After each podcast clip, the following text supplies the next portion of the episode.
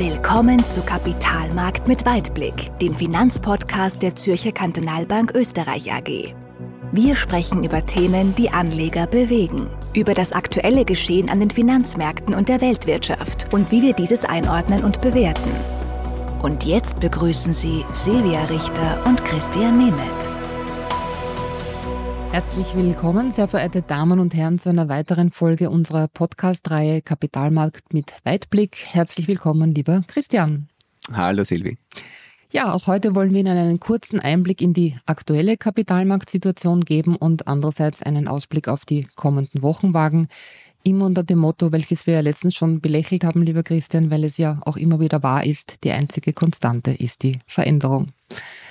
Einschränken darf ich jedoch erwähnen, was sich definitiv nicht ändern wird, und das ist, dass wir, verehrte Damen und Herren, egal ob gerade wie jetzt ein laues Sommerlüftchen weht oder wie es ja auch das Motto der heurigen Salzburger Festspiele beschreibt, nämlich, dass die Welt aus den Fugen gerät, dass wir an ihrer Seite stehen, um ihnen auch in unsicheren, turbulenten Zeiten etwaige Unsicherheiten zu nehmen, auf ihre Fragen einzugehen und sie gemeinsam an ihr Ziel zu begleiten. Das wollte ich einfach mal erwähnen. Immerhin spiegelt das auch eins zu eins unsere DNA wieder.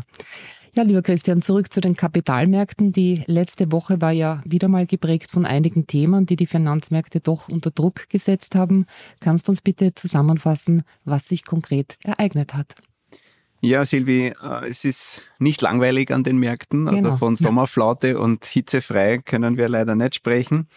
Und ähm, wir haben ja, wie wir den letzten Podcast gemacht haben, gesagt haben, der Juli war sehr gut und bis jetzt muss man sagen, wir sind jetzt schon langsam am Ende des August angelangt und der ist eher ein bisschen, ja, ein bisschen verhaltener. Also Mau. wir haben einen, einen kleinen Dämpfer bekommen an den Aktienmärkten, aber auch auf den Anleihenmärkten. Und es ist die Frage so, was sind da die Gründe, wie geht's weiter? Und es sind natürlich, wie, wie so häufig, auch wieder Themen rund um Wirtschaft, Inflation, Notenbanken, aber es ist schon wieder ein, ein neues Thema auch aufgebaut und ich glaube, das sollten wir auch jetzt mal zu Beginn gleich mal beleuchten. Und zwar geht es um, um China, die wirtschaftliche Entwicklung in China, auch verbunden mhm. mit der Immobilienentwicklung. Mhm. Und Immobilien spielen ja in China eine große Rolle. Ähm, du weißt, es ist ähm, nicht so einfach in China aus der äh, Bevölkerung heraus äh, Geld anzulegen. Man ist da sehr restriktiert. Und dementsprechend haben Immobilien einen hohen Stellenwert. Das ist auch eine gewisse Spekulationsblase mhm. da immer wieder drinnen. Das ist nichts Neues. Wenn du dich zurückerinnerst, vor zwei Jahren haben wir über Evergrande äh, genau. diskutiert, ähm, riesiger Immobilienentwickler mit mehr als 300 Milliarden US-Dollar Verbindlichkeiten, der damals in Schieflage gekommen ist. Und ähm, das ist zwar jetzt ein bisschen wieder abgeebbt, aber jetzt kommen halt wieder neue äh, Meldungen zu diesem mhm. Thema, halt jetzt von anderen Unternehmern. Im Moment war Country Garden ein bisschen mehr in der, in der, äh, im, im, im Blickwinkel, weil es also hier auch Probleme gibt, Schulden zu bedienen. Die sind auch in den amerikanischen äh, Finanzierungsinstrumenten dann auch in, in gewisse Zahlungsausfälle geraten. Und das spiegelt schon ein bisschen wieder, dass die Immobilienseite so ein Dauerbrenner ist, der immer wieder hochpoppt. Also Meiner Meinung nach hat die chinesische Regierung das jetzt noch nicht wirklich komplett gelöst. Das ist immer ein, ein Experiment, da steht viel auf dem Spiel. Man darf auch nicht vergessen, dass die chinesische Wirtschaft eine sehr starke Abhängigkeit auch von der Entwicklung am Immobilienmarkt hat. Das ist ein großer Faktor für die wirtschaftliche Leistung und damit natürlich aber auch für die globale Konjunktur. Ne? Geht es China mhm. nicht so gut, dann hat das Einfluss natürlich auch auf Exporte und Importe etc. etc. Und was man sagen muss, ist, dass die wirtschaftliche Erholung bis dato ja schon relativ schwach war. Man kann das festmachen an der Entwicklung von Export- und Importquoten in den letzten Monaten, die waren eher rückläufig. Man sieht es äh, nicht nur an den Immobilienentwicklungen, sondern halt auch an vielen Dingen privater Konsum, der zwar in China jetzt noch nicht so dominant ist wie vielleicht in der westlichen Welt, aber ähm, trotzdem ein wichtiger Faktor auch für die Wirtschaft ist. Und wenn wir da in die Zahlen hineingehen, ich habe mir da auch ein paar Sachen äh, mitgenommen. Also die offiziellen Daten jetzt seit dem Höhepunkt der Immobilienpreise im, im Sommer 2021 dann sind die jetzt im Moment noch nicht so besorgniserregend. Also für Neuimmobilien geht man davon aus, dass das ein Preisrückgang von minus 2,4 Prozent ist und für bestehende Immobilien, also die halt schon äh, jetzt nicht neu gebaut und dann zum ersten Mal zum Verkauf stehen, ist der Rückgang bei 6 Prozent. Ja. Also mhm. das wäre jetzt nicht etwas, wo ich sage, puh, also das äh, überschaubar. ist überschaubar, ganz ja. genau. Wenn man allerdings ähm, einen Blick hinter die Kulissen macht, und es ist immer so eine Frage, wie valide ist die Datenqualität, und sich die äh, privaten Daten anschaut, die zum Beispiel von Immobilienvermittlern, also von so Maklern, Käufern, Verkäufern und so weiter, dann zusammengetragen werden, dann sprechen die eher von Preisrückgängen von 15 Prozent, teilweise mehr. Mhm. Also da gibt's dann, geht's dann schon stärker halt auch wirklich auch um wirtschaftlich relevante Größen. Und vielleicht auch noch eine Zahl, die Immobilienverkäufe auch insgesamt sind rückläufig. Also jetzt nicht nur Preise, sondern auch generell, also im ersten Halbjahr 2023 gemessen, ähm, hier die Periode ist auch ein Rückgang von 14 Prozent zu verzeichnen. Also man sieht, also da ist etwas im Busch, das darf man nicht äh, ähm, nicht unbeobachtet lassen. Die, Re die Regierung reagiert auch darauf mit selektiven Unterstützungsmaßnahmen, was jetzt nicht nur den, den Immobilienbereich, sondern generell die Wirtschaft ankurbeln soll und, und man schickt ähm, Emissäre in verschiedenste Regionen, um zu schauen, ähm, was passiert in den, in den Provinzen. Wenn man sich China anschaut, darf man auch nicht vergessen, dass der Staat selber ja relativ niedrig noch verschuldet ist, mhm. aber die äh, Kommunen, Gemeinden und auch viele private und Unternehmen einen relativ einen hohen Schuldenstand haben. Also wir haben hier also ganz andere äh, Entwicklung wie in vielleicht in der in der westlichen äh, mhm. Welt in den letzten Jahren gehabt, ja. Und das sind natürlich dann schon auch äh, Themen, die muss man anschauen. Und das hat schon auch dazu geführt, dass die Risikoaversion an den Aktienmärkten gestiegen ist. Deswegen so im August bis jetzt betrachtet, sind wir irgendwo so um die drei vier Prozent im Minus. Also wir haben schon Kursrückgänge gesehen, ist nichts Dramatisches, auch wenn man sich die Volatilität anschaut. Die Volatilitätsindizes bewegen sich immer noch in normalen Bandbreiten. Also ich würde es jetzt nicht einschätzen als eine äh, jetzt komplett neue Situation, aber es ist ein Unsicherheitsfaktor, der dazugekommen ist und der schon auch für, für eine Veränderung natürlich dann auch auf den, auf den Finanzmärkten gesorgt hat. Mhm, mhm. Ganz ein anderes äh, Thema, weg von China. Wir haben ja letztens eine sehr gute Asset Management Konferenz wieder gehabt mit unseren Kollegen. Da war ja das ganz andere Thema, wo wir dann über die USA gesprochen haben. Besser geht's nicht, unter Anführungszeichen.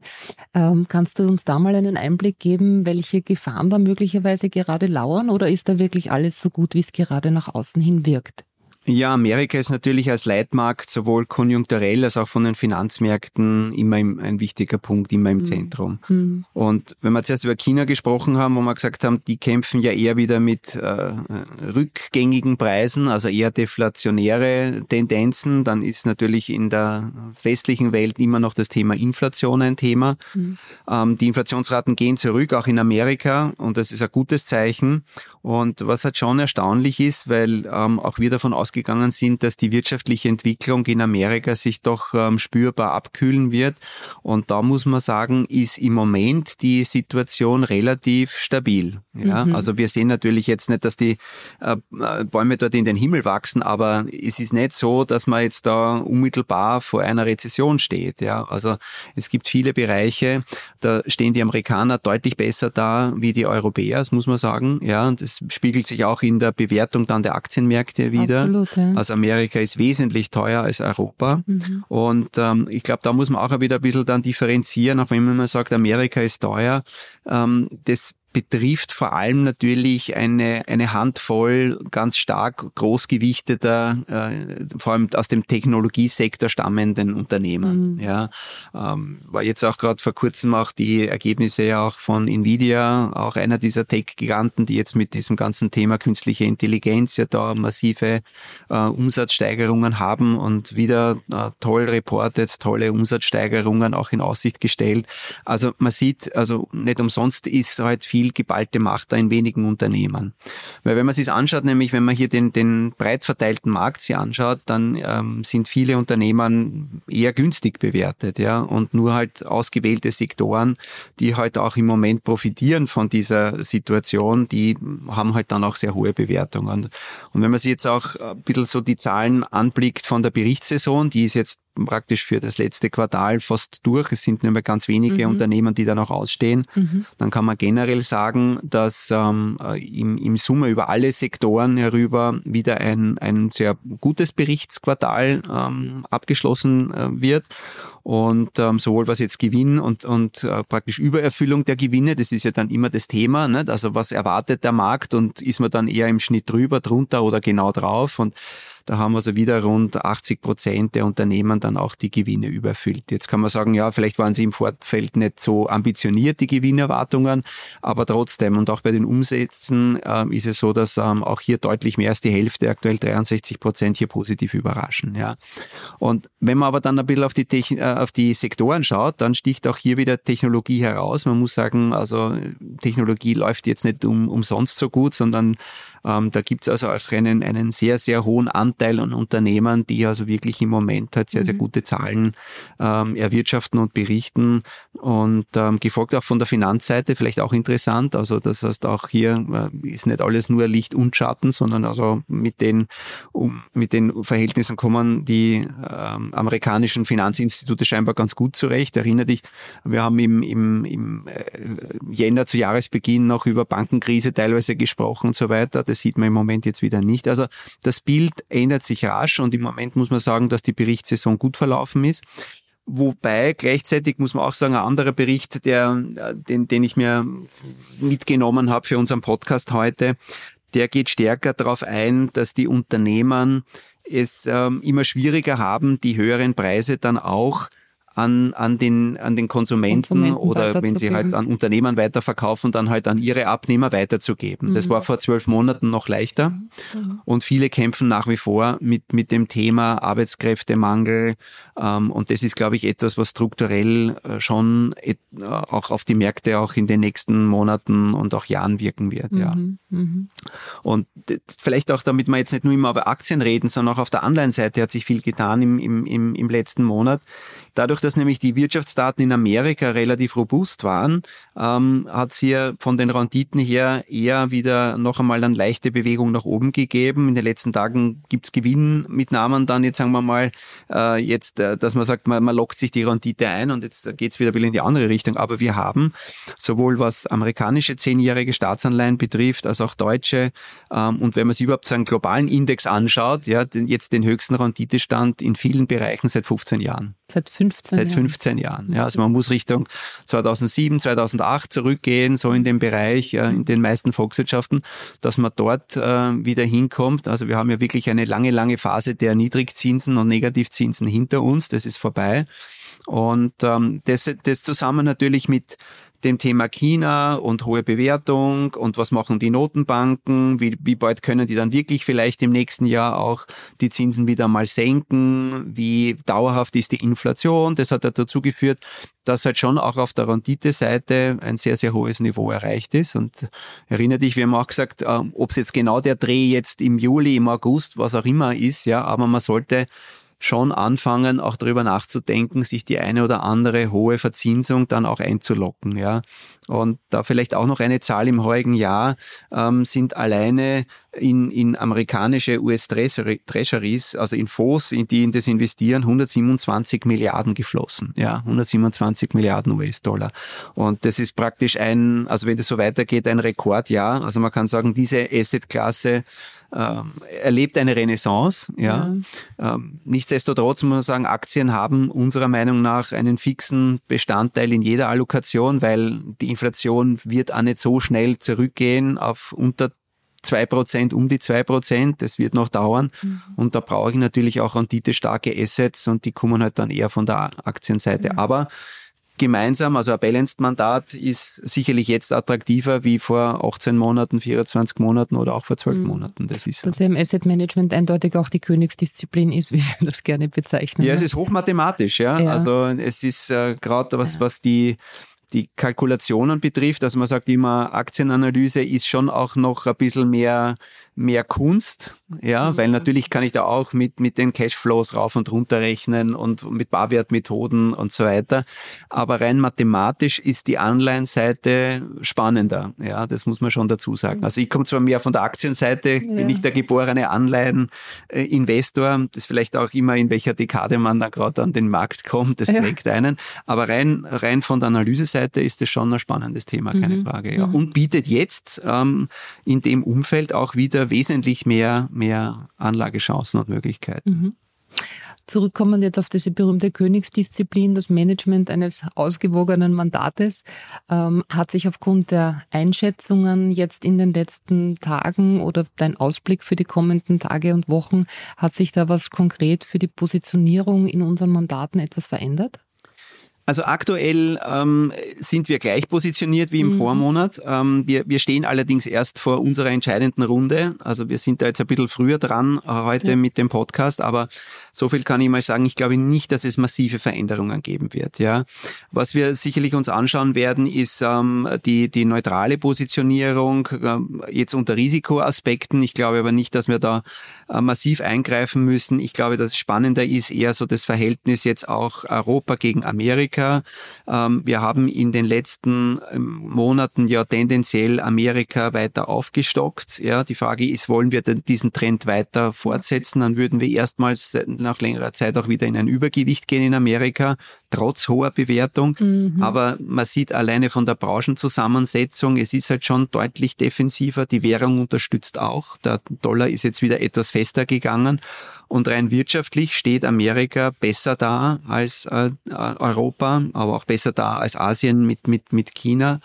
Und ähm, das darf man auch nicht unberücksichtigt lassen. Also ich glaube, es wird stärker in diese, in diese Richtung gehen. Ähm, ich erwarte mir aber nicht, dass wir jetzt da massiv jetzt ins Portfolio eingreifen müssen. Also dafür, glaube ich, sind wir ähm, gut genug aufgestellt und, und generell, das haben wir auch ja versucht, äh, immer wieder auch in persönlichen Gesprächen auch Investoren mitzugeben. Wir halten ja nicht viel davon, das Ruder massiv in die eine oder andere Richtung rumzureißen. Und ich glaube, wenn man sich das heurige Jahr anschaut, ist das ein sehr gutes Beispiel. Also Absolut, also ja. es gab immer wieder Unsicherheitsfaktoren und trotzdem ist der Markt gestiegen. Diejenigen, die nicht investiert waren, schauen jetzt durch die Finger, haben viel lassen. versäumt, ja. ja. Und mhm. ähm, auch jetzt, also der August war sicherlich schwieriger, aber man sieht, sobald der Markt ein bisschen zurückgeht, es gibt Interesse, ähm, sehr selektiv, ähm, immer wieder auch, dass die Kunden dann wieder einsteigen und auch institutionelle Investoren dann wieder zugreifen.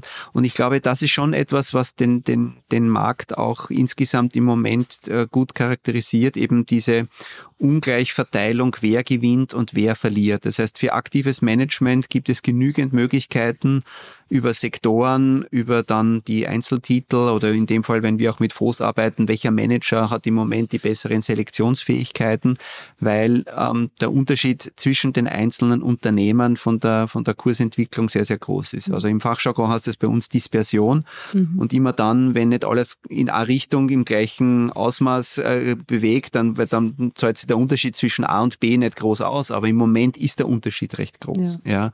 Und da kann man durch auch durch kleine Positionierungsveränderungen dann auch was rausholen, ohne dass man jetzt ein massives Risiko nehmen mhm. muss. Und ich glaube, das ist eher ein Umfeld für aktives Management und das wollen wir weiter nutzen.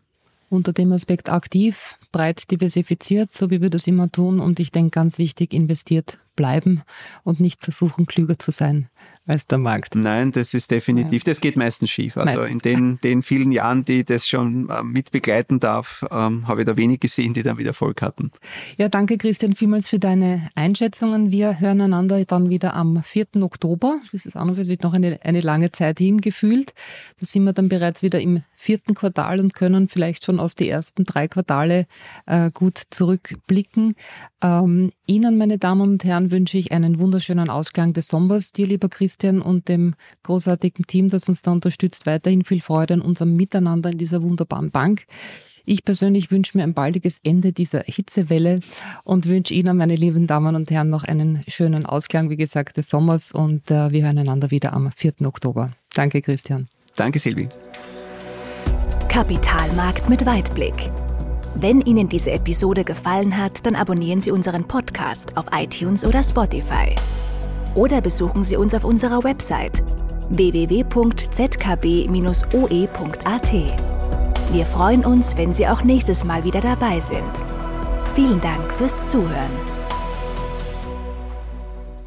Die Inhalte sind allgemeiner Natur und stellen keine Anlageberatung, sonstige Empfehlung oder Anregungen zu Anlagestrategien in Bezug auf ein oder mehrere Finanzinstrumente oder Emittenten von Finanzinstrumenten dar. Bitte beachten Sie die rechtlichen Hinweise auf www.zkb-oe.at.